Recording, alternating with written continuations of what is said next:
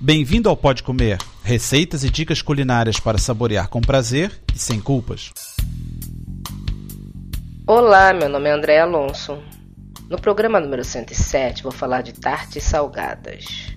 A primeira receita é de tarte de espinafre e presunto, a segunda de tarte de presunto e mussarela.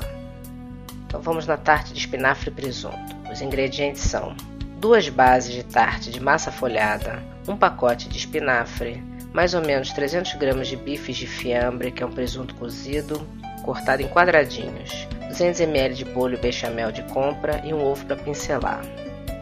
Ligue o forno a 200 graus. Forre uma tarteira com uma das massas folhadas e pique o fundo. Cozinhe o espinafre em água salgada e depois escorra bem para tirar o excesso de água.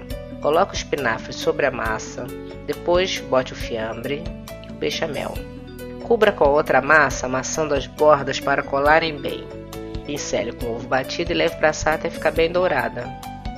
E agora a tarte de presunto e mussarela. Os ingredientes são uma massa folhada laminada, 250 gramas de mussarela picada, 200 gramas de presunto picado, uma lata de creme de leite, duas claras em neve, sal e pimenta do reino a gosto. Quando a gente fala em presunto aqui, é de preferência o fiambro, que é o presunto cozido. Misture todos os ingredientes, colocando por último as claras em neve, misturando-as com cuidado. Forma forma retangular com a massa laminada e coloque o recheio por cima. Leve ao forno até que as pontas da massa estejam douradas e o recheio gratinado.